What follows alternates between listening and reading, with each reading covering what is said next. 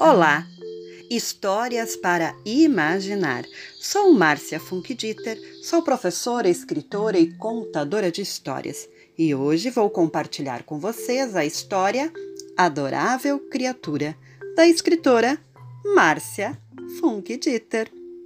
Mas antes, vai lá, chama todos que estiverem em casa com vocês para ouvirem esta história também, porque ouvir histórias ao lado de quem amamos é muito melhor. Prontos? Então chegou a hora.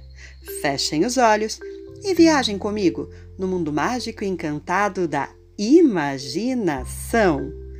Um, dois, três.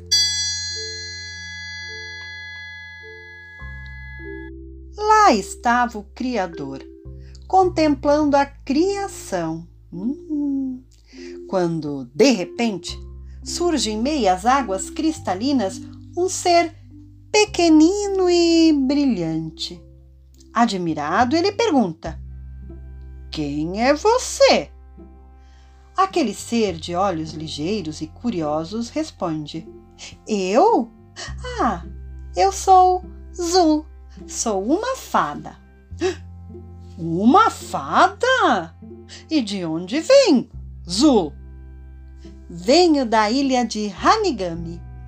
Ilha de Hanigami? Onde fica? Ah, fica bem longe e ao mesmo tempo bem perto. Como assim? Ou fica longe ou fica perto?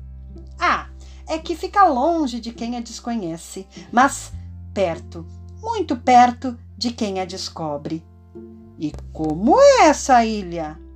Ah, ela pode ser do jeito que quisermos. Eu gosto assim. O vento vem carregado de beijos, beijos doces. Hum. As nuvens são feitas de algodão, tão fofinhas. A chuva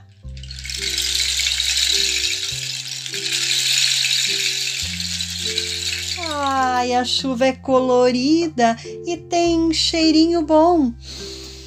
Hum, que delícia!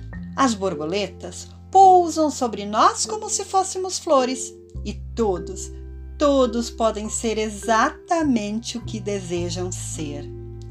Que lugar incrível! disse o Criador. Sim, lá os sonhos, os sonhos começam. Mas o que você faz aqui? Preciso de ajuda. Minha ajuda para quê? É que esse lugar incrível em que moro corre o risco de desaparecer. Por quê? Essa ilha precisa ser visitada para continuar existindo. Hum, mas isso é fácil. Basta que se vá até lá e pronto. Não, não, não é tão fácil. Só se entra em Hanigami com os objetos mágicos. Eles são a passagem para nossa ilha. Objetos mágicos? Que objetos são esses? Os livros. Veja, tem um aqui. Zul retira um objeto pequeno escondido debaixo de uma de suas asinhas um livro. Abre-o e vira suas páginas, uma a uma. O criador fica impressionado com o que vê e sente algo muito bom que nem mesmo ele consegue explicar e pergunta: Mas como podemos entrar na ilha com esses objetos? Veja bem, mostrou Zul.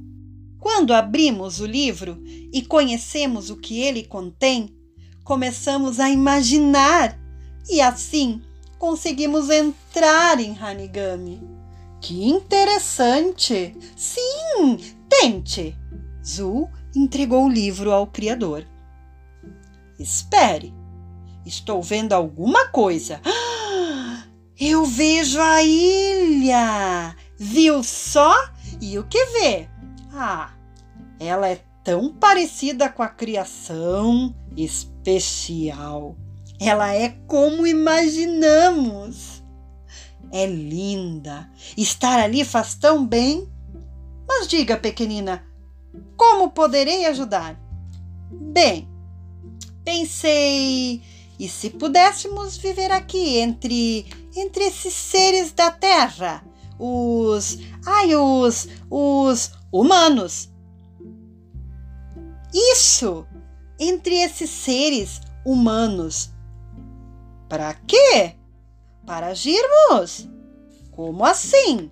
O que fariam? Os livros, Criador, os livros.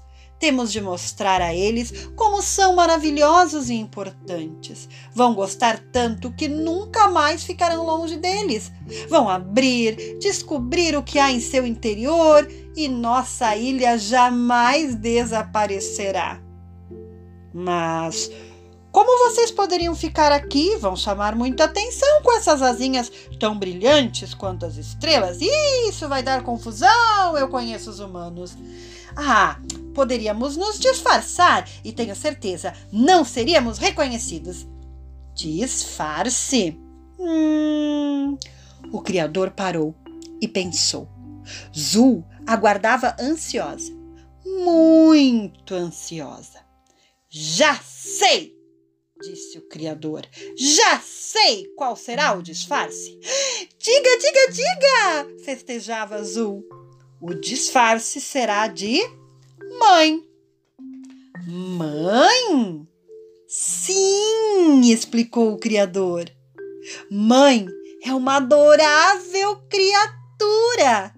Ela contará as histórias guardadas nos livros com tanta ternura que esse será um laço de amor entre os humanos. Fantástico! E os humanos vão imaginar tanto, tanto, tanto que a ilha de Hanigami nunca mais correrá o risco de desaparecer. Isso mesmo, Zul. Vamos tentar? E assim aconteceu. Zul e outros seres de luz passaram a viver na terra, disfarçados de mãe contam muitas e muitas histórias, permitindo que a ilha de Hanigami seja sempre visitada. E os humanos nem desconfiam. Ah, se eles soubessem que toda mãe é um pouco fada. E essa história entrou por uma porta e saiu pela janela.